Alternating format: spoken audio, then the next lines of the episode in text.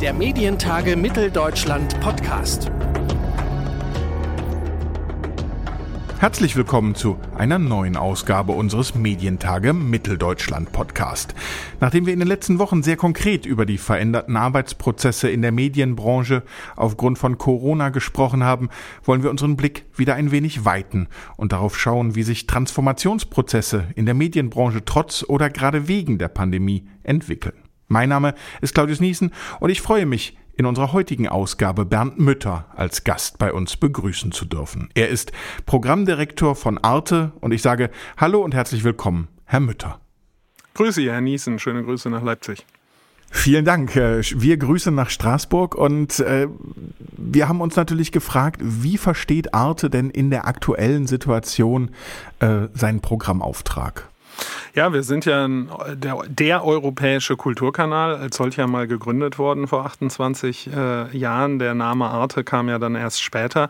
Und für uns ist es natürlich ganz wichtig, dass wir das Kulturerleben weiterhin trotz der Einschränkungen aus Corona ermöglichen äh, und wir gleichzeitig äh, natürlich äh, weiterhin der, der Partner der Kulturschaffenden, der Partner der äh, Kreativen sind. Das ist äh, uns ganz wichtig und wir haben als äh, einerseits Arte Gruppe, die ja viele aus vielen Redaktionen in äh, Deutschland und Frankreich ähm, bestückt wird und äh, die Dinge bündelt, äh, eben auch den Vorteil, dass wir ganz viele Ideen bekommen haben, ganz viel Kreativität dabei gewesen ist, sodass wir, glaube ich, in dem Bereich uns ganz gut betätigen konnten.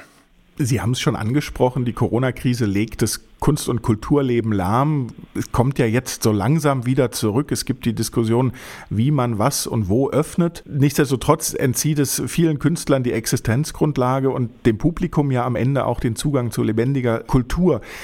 Kann Arte da Hilfestellung geben oder vielleicht sogar Ausgleiche schaffen? Ich weiß nicht, ob man den Begriff Ausgleich tatsächlich nutzen kann, äh, weil es natürlich ein komplett anderes Erlebnis ist, ähm, wenn ich äh, bei den äh, Bayreuther Festspielen im Festspielhaus sitze und dann die Musik vor Ort, das Gesamterleben haben kann oder bei einem großen Open-Air-Festival mit vielen tausend anderer gemeinsam meiner, meiner Lieblingsband folge.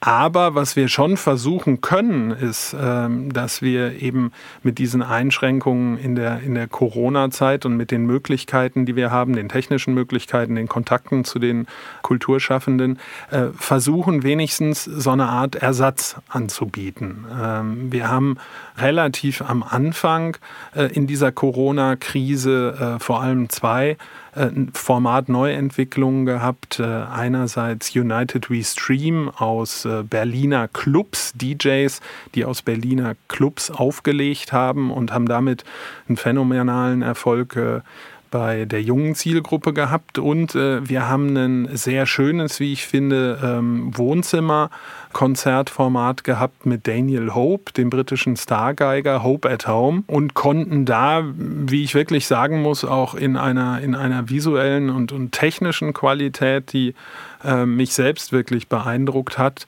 ähm, ermöglichen, dass man jeden Tag, jeden Abend äh, einen Musikgenuss äh, nach Hause bekam. Jetzt kommen wir so ein bisschen in die nächste Phase. Sie haben das angesprochen. Ähm, viele Maßnahmen werden, äh, werden gelockert.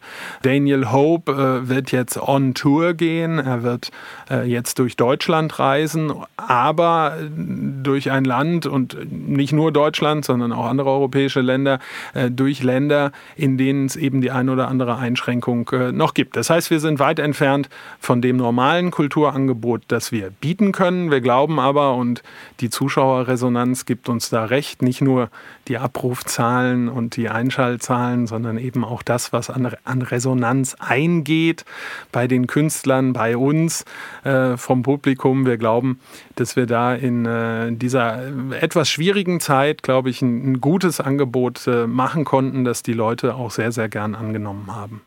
Und glauben Sie, dass äh, diese Formate oder ein Teil der Formate auch äh, nach Corona überleben kann oder vielleicht auch äh, so gut funktioniert, dass, dass man äh, sie fortsetzen wird? Oder äh, bleibt es am Ende sozusagen ein spezielles Format für eine spezielle Zeit? Ich glaube, was ganz, ganz wichtig ist, ähm, ist, dass man äh, sozusagen die verschiedenen Etappen der äh, Entwicklung dann auch in den Formaten äh, mit nachvollzieht. Ich glaube, äh, dass die Wohnzimmerkonzerte, wenn man so will, die Hochphase der Wohnzimmerkonzerte ähm, jetzt allmählich zu Ende geht und dass man eben jetzt eher gucken wird, was kann man denn ähm, jetzt machen äh, mit den Einschränkungen, die da sind und wie wird sich das in den nächsten ähm, Wochen und Monaten dann weiterentwickeln. Was ich wirklich glaube ist, und deshalb glaube ich einiges von diesem Spirit ähm, und möglicherweise auch von den Formaten selbst ähm, äh, wird sicherlich Bestand haben, dass äh, diese flexible Denk- und Arbeitsweise, dieses sich immer wieder auf neue Bedingungen einstellen, äh, sicherlich was ist, ähm, was ein Element sein wird, was auch diese Formate in die Zukunft tragen kann. Und deshalb kann ich mir das schon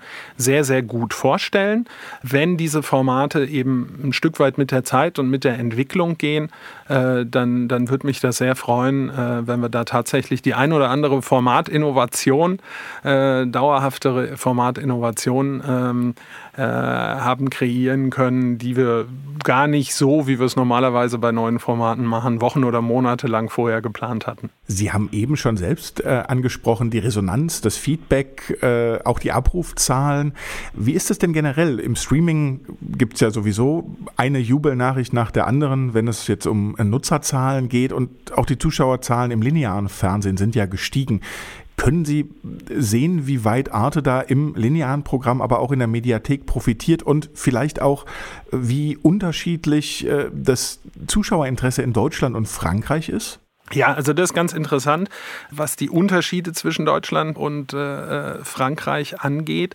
Vielleicht vorab einmal äh, global. Auch wir haben natürlich äh, äh von den gestiegenen Zuschauerzahlen im linearen Broadcast, aber eben nonlinear auch sehr, sehr stark äh, profitiert. Wir stehen heute marktanteilsmäßig sowohl in Deutschland als auch in Frankreich besser da, mit einem deutlichen äh, Plus da ähm, äh, im Vergleich zum, zum Vorjahreswert. Äh, Die durchschnittlichen Reichweiten im Broadcast sind gestiegen, genau äh, äh, wie Sie das sagen. Also wir haben in den Marktanteilen äh, inzwischen ein, ein, Wachstum von 0,1 in Deutschland, von fast 0,2 äh, in Frankreich äh, generieren können. Aber im Nonlinearen ist es äh, noch viel, viel mehr. Ähm, wir haben jetzt Wochen gesehen, äh, wo wir bis zu 12 Millionen Video-Views äh, auf der eigenen Plattform generieren konnten.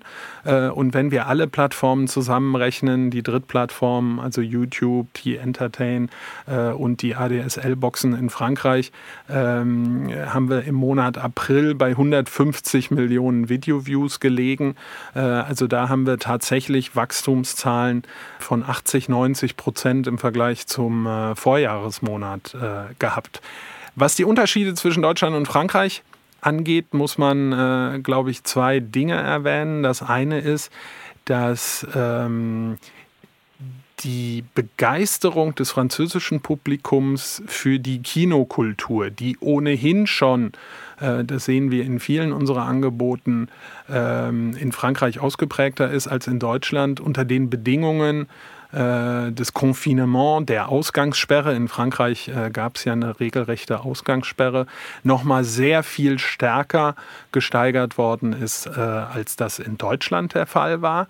Und das andere Element, was man wirklich sehr gut beobachten konnte, während in Deutschland eben schon Ende April die ersten Lockerungsmaßnahmen stufenweise eingetreten sind, ähm, hat in Frankreich das Ende der Ausgangssperre ja erst am Montag vor einer Woche stattgefunden. Das heißt, wir hatten tatsächlich äh, so 10, 14 Tage, wo wir auf der Seite des französischen Publikums die nach wie vor extrem hohen Nutzungswerte gesehen haben, während wir auf der Seite des deutschen Publikums eine allmähliche Normalisierung gesehen haben. Normal ist es immer alles noch nicht. Bei den positiven Werten ist das sozusagen äh, vielleicht auch ein positives Element. Aber ähm, die Tendenz, dass die Maßnahmen, die staatlichen Corona-Maßnahmen sich direkt auf äh, die Nutzung des Publikums auswirken, kann man eben auch an dieser ja nun für Arte relativ besonderen Beobachtung äh, äh, sehen, äh, dass eben hier die, die, die Zeitpunkte unterschiedlich waren, die Zeitpunkte der Lockerungen und deshalb auch die Zeitpunkte, äh, wo sich die Mediennutzung äh, angepasst hat. Sie haben es eingangs schon gesagt, Arte äh, wird als Sender von vielen Redaktionen mit bestückt. Wie ist es denn generell bei Produktionen, die Sie vielleicht auch beauftragen? Es gibt ja immer wieder in der TV-Landschaft die Diskussion um Produktionsausfälle oder Verschiebungen. Äh, ist das für Arte auch ein Thema und ist andersrum auch, äh, wie wir es aus manchem öffentlich-rechtlichen Sender ja kennen, äh, das Bekenntnis zu einzelnen Produktionen, zur Unterstützung äh, freier Produktionsfirmen. Äh, Gibt es da auch eine Möglichkeit, dass Sie sozusagen Ihrem Netzwerk, den, den freien Produktionsfirmen irgendwo mit beispringen können, für die es ja auch keine leichte Zeit ist im Moment?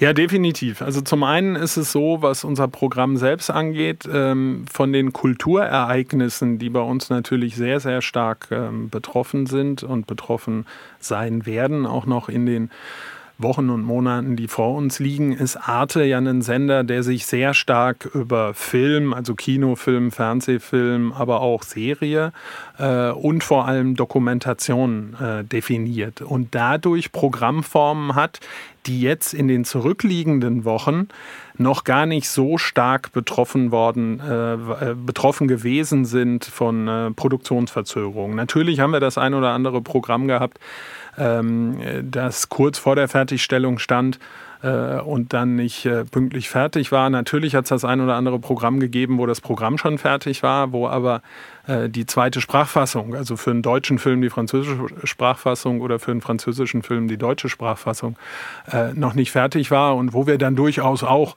die ein oder andere Programmänderung hatten. Aber ich habe subjektiv so ein bisschen den Eindruck, es hatte äh, uns tatsächlich bislang weniger betroffen äh, als andere. Ähm, es wird uns, das muss man aber dann ganz realistisch sagen, natürlich im zweiten Halbjahr dafür dann ein bisschen stärker treffen, vielleicht auch äh, als andere ähm, weil es eben durchaus die ein oder andere Produktion gegeben hat, äh, gerade im fiktionalen Bereich, da ja sowieso, aber auch im dokumentarischen Bereich, äh, die eben stillgestanden hat äh, oder die eben noch still steht und wo man sagen muss, dass die dann eben nicht so pünktlich kommt, wie wir das vorgesehen hatten. Bei uns ist es so, was die Unterstützung für die Produzenten angeht, dass ähm, bei uns ja die neuen Landesrundfunkanstalten der ARD und das ZDF auf deutscher Seite eben Partner sind ähm, und äh, dass da äh, äh, natürlich der, der direkte Kontakt zu den Produzenten besteht und daher dementsprechend auch einiges gemacht wird. Wir, hier, wir selbst hier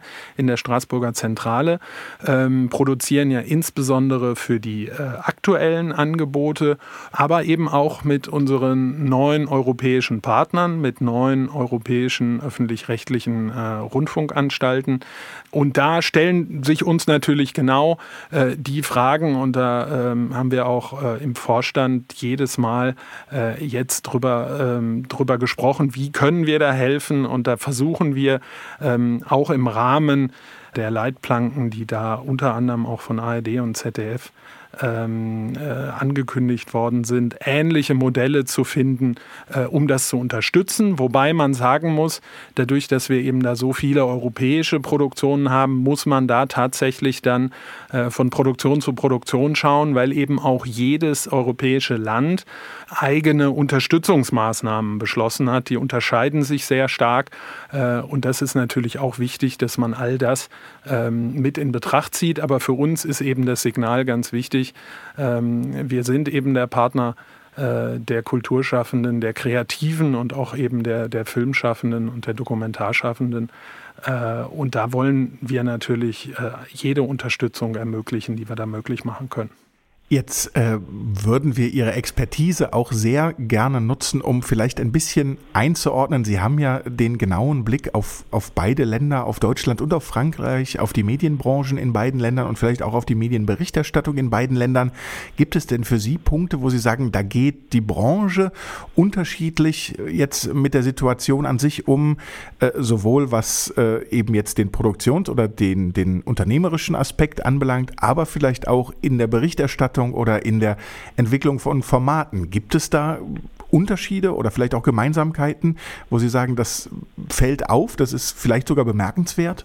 Also es gibt so ein paar Kleinigkeiten, die man dann sozusagen einfach im Fernsehalltag sieht. Äh, äh, an dem Abend, äh, als der französische Staatspräsident äh, per Fernsehansprache äh, die, die Ausgangssperre äh, verkündet hat, findet das ähm, eben in einer Fernsehansprache statt, wo, wo, wo am Anfang der, der Anfang der französischen Nationalhymne zu hören ist. Ich glaube, sowas habe ich in deutschen Medien noch nicht gehört, aber das sind natürlich so die kulturellen kulturellen Unterschiede und da spielt sicherlich äh, sozusagen auf deutscher Seite auch, äh, ähm, sagen wir mal, der historische Hintergrund äh, eine erhebliche Rolle. Was ähm, man in den Wochen danach sehr, sehr schnell sehen konnte, ähm, dass in Frankreich die berühmten Skype-Interviews ähm, deutlich schneller Eingang äh, in faktisch alle Kanäle gefunden haben, was natürlich auch damit zusammenhängt, daran äh, muss man erinnern, dass äh, von Arte abgesehen ähm, alle großen französischen Kanäle ihre Zentrale in äh, Paris haben. Und Paris, die Ile-de-France, äh, als ja nun ein Raum, in dem äh, viele Millionen Menschen, über acht Millionen Menschen auf sehr, sehr kleinem Raum konzentriert äh, wohnen, ähm, da war natürlich die Ausgangssperre dann, äh, dann schon relativ strikt. In Deutschland hatte ich den Eindruck, haben Skype-Interviews zwar auch Eingang in Sendungen gefunden, aber eigentlich eher so als Notlösung. Ähm, ich muss sagen, in Frankreich ist es ähm, ja äh, faktisch schon eine Normalität geworden. Und das finde ich dann eben auch interessant, weil man da dann auch sieht, ähm, wie schnell sich Sehgewohnheiten möglicherweise auch verändern und, äh, und weiterentwickeln können. Und es gibt ja dann auch ein ähm, Potenzial durchaus für die Zukunft. Die Reaktion der Sender selbst spiegelt in gewisser Weise die Präferenzen des Publikums. Ich habe eingangs ähm, erwähnt, dass bei uns sehr stark zu erkennen war, dass das äh, französische Publikum unser Kinoangebot, was ja nun ein äh, großes und reichhaltiges ist, äh, sehr stark genutzt hat. Und wir haben auch äh, auf den anderen französischen Sendern gesehen, dass die dann kurzfristig ähm, eben äh, Kinosendeplätze ins Programm genommen äh, haben. Da muss ich einerseits sagen, Chapeau. Ich meine, man muss ja auch all die Senderechte dann in relativ kurzer Zeit erstmal beschaffen können und auch, äh, sagen wir mal, eine editoriale Linie für so ein Angebot äh, ähm, dann bereitstellen können. Gleichzeitig ist es natürlich für diese Sender äh, die Möglichkeit gewesen, die ausfallenden Magazinsendungen relativ, äh, relativ unkompliziert äh, zu ersetzen. Das ist ein Element zum Beispiel, das Sie in der Form in Deutschland im äh, deutschen Fernsehen weniger gesehen haben. Mhm. Ich will vielleicht zum, zum Abschluss noch ein bisschen grundsätzlicher werden und auch wieder den Blick äh, ein bisschen mehr auf, auf Arte richten. Es gibt ja neben Deutschland und Frankreich durchaus auch eine Zusammenarbeit mit, mit anderen Partnerländern bei Arte. Wie entwickelt sich die denn und natürlich auch vor dem Hintergrund der spannenden Zahlen, die Sie gerade ja auch im nichtlinearen Bereich vorgestellt haben, könnte das auch ein Schub sein, vielleicht um über oder eine Basis, um so ein bisschen über eine europäische Plattform nachzudenken, die zu entwickeln? Da ist ja immer auch immer mal ein bisschen Diskussion im Raum, sage ich mal. Jetzt ganz vorsichtig. ja, äh, ich habe es eingangs erwähnt, äh, wir haben mit äh, neun öffentlich-rechtlichen europäischen Rundfunkanstalten Partnerabkommen und diese Partnerabkommen ähm, beinhalten im Wesentlichen zwei Elemente. Das eine ist der enge und, und regelmäßige Austausch. Neulich haben wir logischerweise unter den Corona-Bedingungen war das nicht persönlich möglich, äh, aber einen großen Austausch äh, dazu organisiert, äh, welche Auswirkungen Corona auf unser, äh, auf unser Programm hat und haben das als, als Videokonferenz äh, dann gemacht. Und das war schon ähm, ein ja, schönes Bild, Kollegen ähm, von äh, Helsinki bis Dublin äh, und äh, von Rom ähm, bis, äh, bis Prag auf, dem, auf dem Bildschirm zu haben. Das andere Element sind eben Koproduktionen. Ähm, Koproduktionen zwischen Arte und jeweils einer dieser Anstalten oder multilaterale Koproduktionen. Äh, und das ist, glaube ich, ähm, ein ganz wichtiges Entwicklungselement. Äh, wir hatten ja vor zwei Jahren zum Beispiel die große Dokumentarreihe 18 Krieg der Träume. Äh, da waren ja sechs europäische äh, Arte-Partner dran beteiligt. Ähm, das finde ich ganz wichtig, dass es einem gelingt, diese Fernseh-Highlights äh, auf europäischer Ebene zu kreieren, äh, die dann eben auch tatsächlich einerseits ähm, ja, eine starke europäische Fernsehproduktion ermöglichen, aber andererseits eben auch den Austausch der Fernsehschaffenden ähm, untereinander herstellen, äh, der ja ein Stück weit auch die Grundlage und die Basis dafür ist, dass man mehr und mehr europäische Koproduktionen nach Möglichkeit hat. Darüber hinaus haben wir ja seit inzwischen äh, mehr als fünf Jahren ein Angebot, dass wir ähm, Teile äh, unserer, unserer Mediathek, unseres Mediatheksangebotes in vier Sprachen untertiteln, in vier zusätzlichen neuen Sprachen, ähm, also äh, im Englischen, äh, im Italienischen, im Spanischen und äh, im Polnischen. Auch da äh, sehen wir äh, gute Wachstumsraten. Also wir sehen dass das Publikum in, in diesen Ländern, auch wenn es logischerweise noch kleiner ist als in Deutschland und Frankreich, aber mehr und mehr mit dieser, mit dieser Marke Arte ähm, ein Verständnis für diese Marke Arte entwickelt. Und das ist, glaube ich, eine, eine, eine sehr interessante äh, Geschichte, die eigentlich zeigt, dass wir heute schon, äh, wenn man so will, eine europäische Plattform sind. Bei den Inhalten, ähm, die wir in diesen vier zusätzlichen Sprachen zur Verfügung haben, äh, generieren wir schon heute zwischen 20 und 25 Prozent, also immerhin ein Viertel, ein Fünftel der Videozugriffe, die wir insgesamt mit diesem Programm machen, äh, generieren wir in einer dieser zusätzlichen Sprachen. Insgesamt, wenn man auf unser Gesamtangebot schaut, ähm, generieren wir so um die 15 Prozent äh, aller Video-Views äh, außerhalb von Deutschland und Frankreich. Und das zeigt doch, dass wir da eine sehr, sehr gute Basis haben. Sie wissen vielleicht, dass wir ja auch äh, mit ARD, ZDF, France Television im Gespräch sind, ähm, einen Kern einer European Collection ähm, zu machen, um eben auch Content ähm, anzubieten in so einem Untertitelungsmodell, Content anzubieten, der eben nicht originär äh, von Arte stammt. Und ich glaube, ähm, die Gespräche sind jetzt natürlich Corona-bedingt auch verzögert, aber die sind auf einem, auf einem sehr, sehr guten Wege. Ähm, und der nächste und sehr, sehr interessante Schritt wird sein, äh, wenn man dann eben mit weiteren europäischen Partnern äh, spricht, um zu versuchen, diesen Rahmen ähm, noch weiter zu fassen und noch weiter zu ermöglichen. Eins der Opfer ähm, der Corona-Krise ist leider unser äh, großer Beethoven-Tag, äh, den wir für den 21. Juni vorgesehen hatten. Äh, neun Symphonien live aus neun europäischen Städten, eben zusammen äh, mit unseren europäischen Partnern realisiert.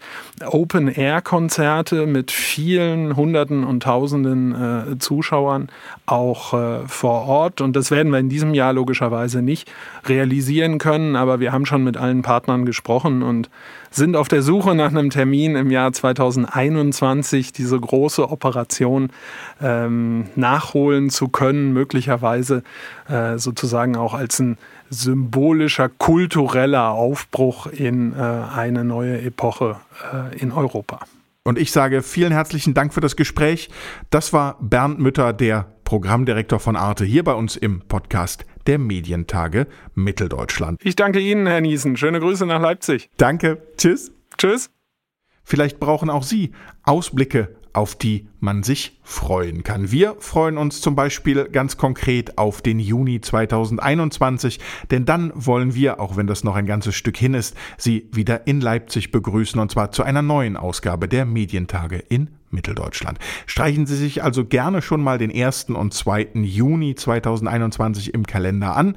Und weil es bis zum 1. und 2. Juni quasi noch genau ein Jahr hin ist, eine kleine Hörempfehlung an dieser Stelle, denn hören können Sie die gesamten Folgen unseres Podcasts, wenn Sie das noch nicht getan haben, natürlich überall, wo es Podcasts gibt, zum Beispiel bei Apple Podcast, Deezer, Spotify oder Google Podcast. Und wir freuen uns natürlich über jeden, der uns weiterempfiehlt oder auch abonniert. Und ich habe es schon gesagt, nachhören können Sie uns auch. Alle bereits veröffentlichten Folgen finden Sie nämlich ebenfalls auf den Podcast-Plattformen. Und wenn Sie in Zukunft keine Folge verpassen wollen, dann abonnieren Sie unseren Podcast jederzeit gern. Mein Name ist Claudius Niesen und ich sage vielen Dank fürs Zuhören und bis zum nächsten Mal. Wir hören uns. Der Medientage Mitteldeutschland Podcast.